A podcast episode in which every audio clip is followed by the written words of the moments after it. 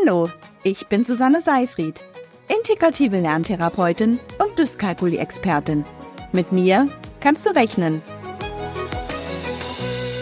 Hallo und herzlich willkommen zu einer neuen Folge von deinem Dyskalkulie-Podcast. In dieser Folge geht es darum, wie du gezielt erkennen kannst, ob dein Kind oder dein Schüler besondere Schwierigkeiten im Rechnen hat. Also an welchen Anzeichen erkenne ich überhaupt eine Rechenschwäche oder eine Dyskalkulie? Du erfährst hier aber auch, warum jede Rechenschwäche ein bisschen anders aussieht und welche Fragen du deinem Kind oder deinem Schüler stellen kannst, um herauszufinden, ob und welche Schwierigkeiten genau vorliegen. Ich bin Susanne Seifried und freue mich, dass du heute zuhörst.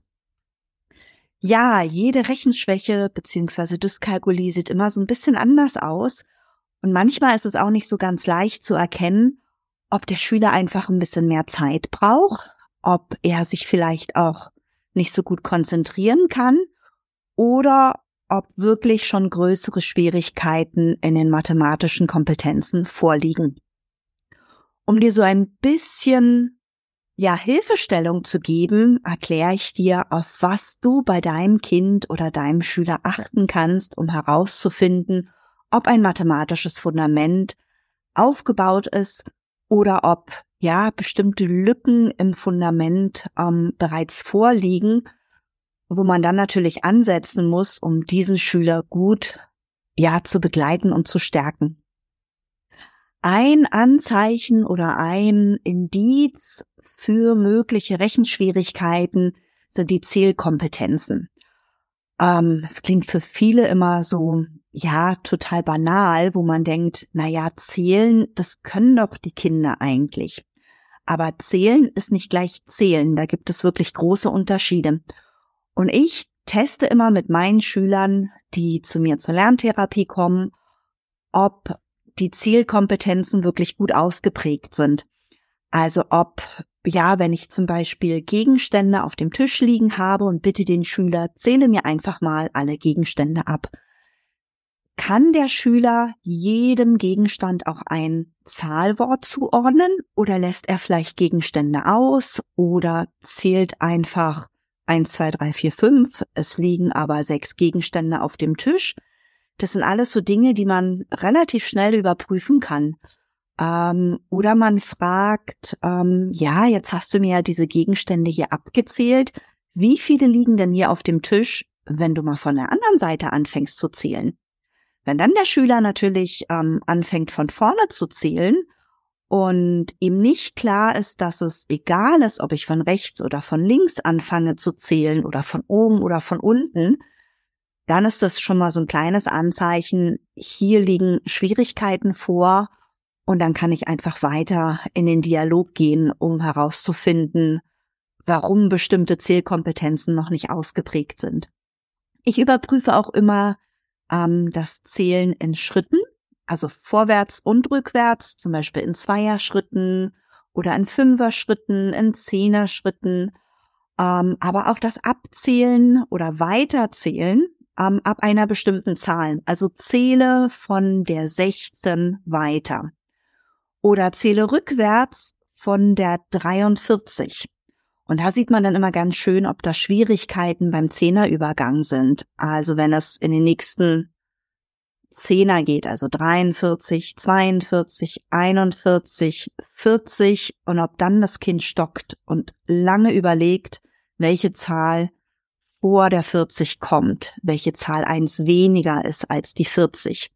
Also auch so eine ganz bewusste Sprache ist immer wichtig, um ähm, ja ein Mengen- und ein Zahlverständnis bei Schülern zu entwickeln und aufzubauen. Ähm, dann gibt es auch noch ähm, Anzeichen, wo Schüler zum Beispiel Zahlen verdrehen. Also so ganz klassisch ähm, ist es denn die 39 oder die 93, wenn Zehner und Einer vertauscht werden. Ähm, wenn ähm, Aufgaben auch immer wieder neu gerechnet werden. Also zum Beispiel, da steht die Aufgabe 3 plus 4 und ähm, das Kind rechnet das ganz schnell zählend und schreibt die 7 hin Darunter steht aber dann die Aufgabe 13 plus 4 und diese Aufgabe wird wieder komplett neu von vorne gerechnet. Ähm, das zeigt einem dann auch, dass ja diese Analogieaufgaben noch gar nicht verinnerlicht sind und dass jede Aufgabe ganz mühsam in Schwerstarbeit von vorne gerechnet wird. Ähm, ganz oft verrechnen sich diese Kinder, beziehungsweise sie zählen ja ganz oft um eins, also dass die Aufgaben um eins falsch gerechnet sind, weil sie dann bei einer Aufgabe mh, hm, zum Beispiel acht plus drei ähm, die acht mitzählen. Also acht, neun, zehn, elf. Beziehungsweise acht, neun, zehn und kommen dann auf die zehn. Ähm, Genauso zeigt sich das auch beim Minusrechnen. Also es wird dann so die erste Zahl einfach mitgerechnet, obwohl ich ja eigentlich dann rechnen müsste 9, 10, 11.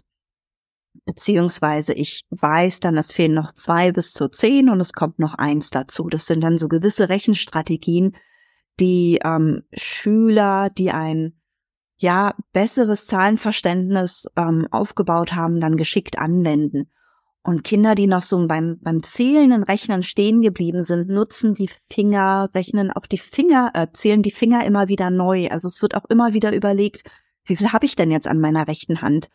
Und dann kann ich auch den Schüler fragen, na ja, was ist, wenn ich jetzt die Hand einfach mal ganz kräftig schüttel? Wie viel habe ich dann noch? Und es gibt dann Schüler, die nochmal die Finger komplett von vorne abzählen und nochmal ganz neu überlegen, sind es wirklich noch fünf Finger an der rechten Hand und fünf an der linken? Ähm, ganz oft, was ich so erlebe, wenn Schüler größere Rechenschwierigkeiten haben, werden die Einmal-Eins-Aufgaben auswendig gelernt. Also die Reihen werden hochgezählt. Drei, sechs, neun, zwölf, fünfzehn. Da werden keine Strategien genutzt und auch die Kernaufgaben, also die Einer-Reihe, die Zweier, die Fünfer und die Zehner, die werden nicht genutzt. Und dann wird jede Aufgabe mühsam hochgezählt oder es wurde wie so eine Art Gedicht auswendig gelernt. Was Schülern mit einer Rechenschwäche auch oft fehlt, ist der innere Zahlenstrahl. Also das Verständnis dafür, wo sich eine Zahl auf dem Zahlenstrahl befindet. Ist zum Beispiel die 90 eher bei der 100 oder eher näher dran an der 0? Oder was ist genau die Mitte zwischen 0 und 100 oder auch in größeren Zahlenräumen zwischen 0 und 1000? Gibt es auch eine Mitte zwischen 0 und 500? Ähm, oder kommt dann erstmal ganz wie aus der Pistole geschossen. Das geht ja gar nicht. Das erlebe ich bei einigen Schülern, die dann erstmal schmunzeln und sagen, ja, die Hälfte von 100 ist ja voll einfach. Und dann die Hälfte von 50.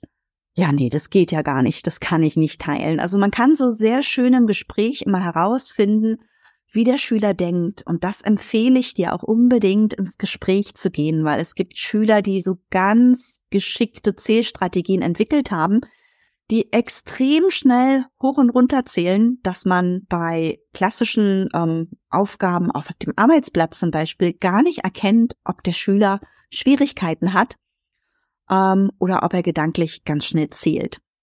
Aber wenn ich ins Gespräch gehe und immer wieder nachfrage, ja, wie bist du da vorgegangen? Wie hast du gerechnet?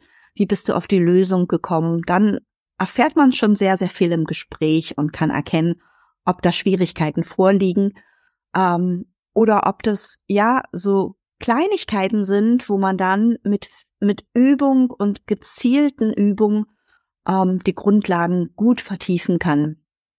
Ähm, Viele Schwierigkeiten äußern sich auch so mit ähm, der Zahl Null. Also die Zahl und die Ziffer Null bereitet Probleme. Die Null ist ja für viele gar nichts. Aber wenn ich dann ähm, die Zahl 10 habe, dann hat die Null ja eine gewisse Bedeutung. Ähm, da steht ja nicht einfach nur eine Eins mit einer Null dran, sondern die 10 steht ja für einen Zehner.